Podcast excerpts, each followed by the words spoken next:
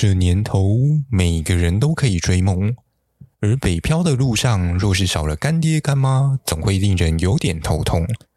但我知道，身为干爹干妈，钱若是撒歪了，会觉得更是心痛。尤其在自然和永续的潮流之下，更是没有人能懂。不如这样，就让我们互相成就彼此不敢说出来的那一场梦，更让我们共同成长，成为推动世界的一缕微风。让自然和永续不会只是成为一种口号，而是一场改变世界的行动。本节目还在寻找干爹干妈赞助播出，相关合作和赞助，请下下方资讯栏连结和信箱，或上脸书搜寻“森林边缘”。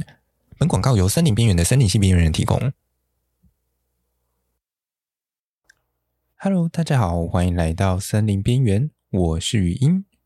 今天是森林边缘第三十四集，台湾碳含量最高的树种。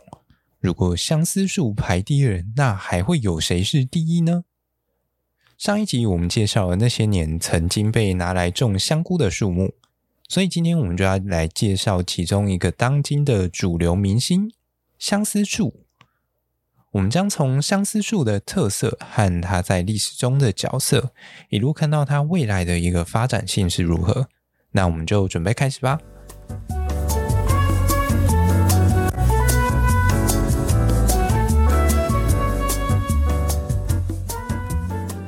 首先，相思树啊，它是一种比较偏热带型的树种，它的学名叫做 Acacia confusa。我们在之前介绍分类学的时候啊，曾经介绍过学名的第二个英文字是形容词，它是用来形容这个植物的，而 confusa 它就是所谓混淆的意思，好像是在说相思树它是一种专门负责混淆视听的植物啊。就像台湾发生一些重大的事情的时候啊，总会有政治人物很刚好的也在那个时间出事，好像要……呃，不是，这类型的案例应该只是巧合而已吧？民主社会怎么可能会有这种行为出现嘛？对吧？又不像什么相思树秃头就算了，还要自己盖两片海苔假装一下，什么意思呢？不知道大家有没有看过相思树的叶片呢？假如有的话，在你的印象中，它长什么样子啊？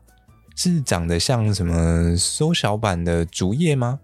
如果是的话，恭喜你，相思树成功让你以为它有长头发了。相思树真正的叶片啊，只有在它刚从种子萌芽的时候会长出来，之后啊，就只有那个长得像迷你竹叶的特化叶柄而已。对，没错。它跟一般树叶下面那根长得像棉花棒一样的东西是一样的。可是啊，相思树它自从婴儿秃之后，就用海苔掩饰得非常好，让你以为它是有叶子的。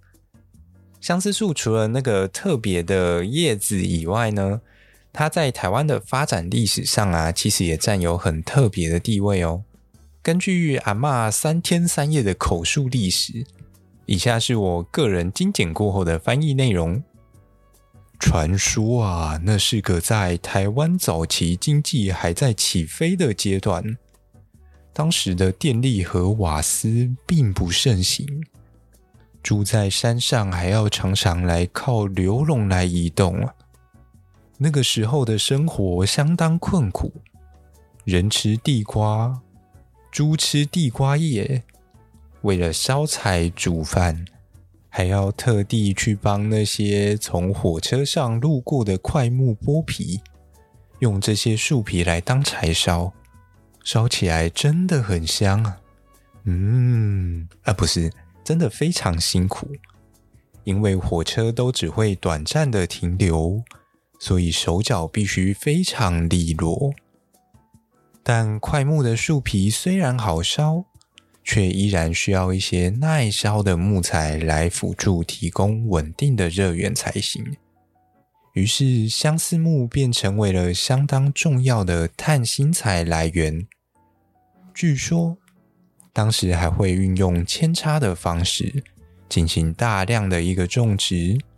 等到稍微成林之后，它们便会爬到树上锯下这些侧枝，来提供所需要的柴火。听起来怎么好像才隔了一个世代，人类的活动能力就下降了许多啊？我说这跟成为阿宅应该没有什么特别的关系吧？那么接下来的发展，我想大家应该也推测得出来，呃，当然不是阿宅的部分，而是相思树的部分。在这些电力和瓦斯普及之后啊，相思树它就逐渐被遗忘在了台湾的后山，直到它再次被拿出来种香菇为止。根据林业试验所的资料啊，相思树被拿来种香菇，大约是一九八三年的事。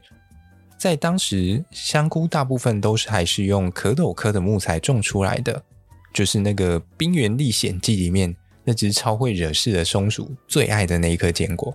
没错，就是它。在当时发现啊，用六年的相思木混一些桉树的木材来种香菇，可以得到很高的香菇产量。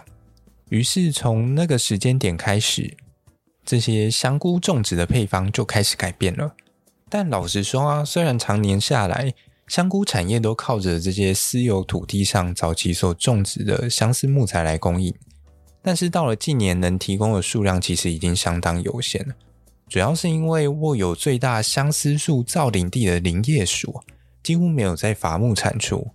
而民间的生产上啊，又缺乏整合性的组织在进行管理生产，才造就了这种会缺乏相思木的一个局面，只能说是相当可惜的一件事情呢、也因为到了近年啊，政府为了要重新推展林业，也让相思树又重新在台湾获得了瞩目。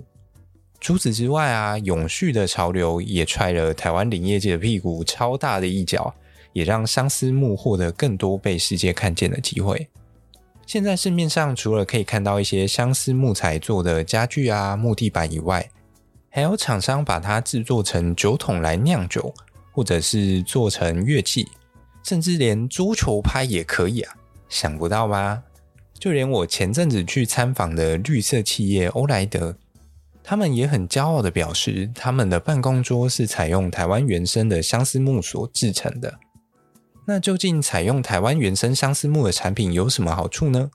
除了在地原生树种可以减少碳足迹以外啊，相思树在一些常见的造林树种当中，单位体积中的碳含量也是最高的，因为它的木材相当的扎实啊，每立方公尺大约固定了三百六十三公斤的碳，相当于一点三三吨的二氧化碳呢、大概是你呼吸四年所排出来的二氧化碳的分量哦。如果换算成汽车行驶的排碳量，差不多可以让你沿着省道环岛七圈左右。如何感受到相思树的威力了吧？我们今天除了简单介绍相思树很有意思的叶柄以外啊，随着时代的转变，它也重新受到了我们的重视，应用的面向也越来越多样化，并且我认为它接下来这几年。台湾的林业发展上啊，将会占有一个重要的角色地位，未来的应用其实也会相当的值得关注哦。但是你有想过，这样子的相思树啊，它在台湾史发展历程当中，它的树皮过去居然曾经被拿来做成迷幻药吗？号称是台版死藤水的相思汤又是怎么一回事呢？那就下星期的森林边缘来为各位解答喽。当然也别忘了，中间还有其他有趣的节目哦，还不赶快大力的帮我推给你身边也热爱自然和永续议题的朋友们？那么我们这集节目就到这里啦，拜。